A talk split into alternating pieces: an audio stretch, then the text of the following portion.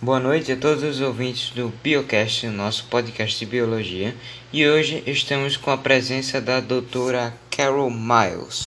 Boa noite, eu que agradeço pelo convite. Ah, não há de que, doutora. Agradecemos pela senhora ter aceitado. Bom, e na edição de hoje vamos falar sobre compostos orgânicos e inorgânicos. E para começar, peço que a doutora possa nos explicar a diferença entre eles, por favor. Bom, a diferença principal entre eles está nas moléculas, por exemplo, algumas moléculas que se encontram nos seres vivos não existirão nas inanimadas, essas são os compostos orgânicos. Já os inorgânicos são o contrário. Sim, doutora. E é certo, doutora.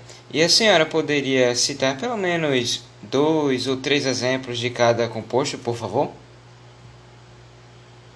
Sim, claro, temos como compostos orgânicos, por exemplo, os carboidratos, proteínas e as vitaminas. Já nos inorgânicos temos a água e os sais minerais.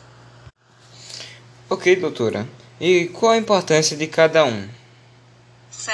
Vamos começar pelos orgânicos. Bom, geralmente eles são formados por cadeias de carbonos ligados entre si com outros elementos, em certos casos, começando com os carboidratos.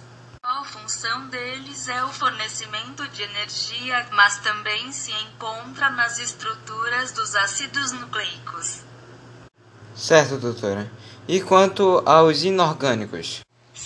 Os inorgânicos geralmente são formados por átomos ou moléculas de no mínimo dois elementos com relação aos sais minerais.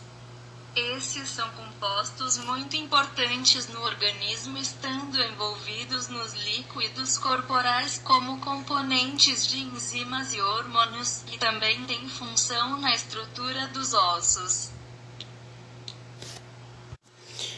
Ok, muito obrigado, doutora, pela sua participação, né? E obrigado a todos que nos assistiram até agora. E é isso. Obrigado, doutora, por ter aceitado nosso convite. Foi um prazer ter essa conversa com a senhora.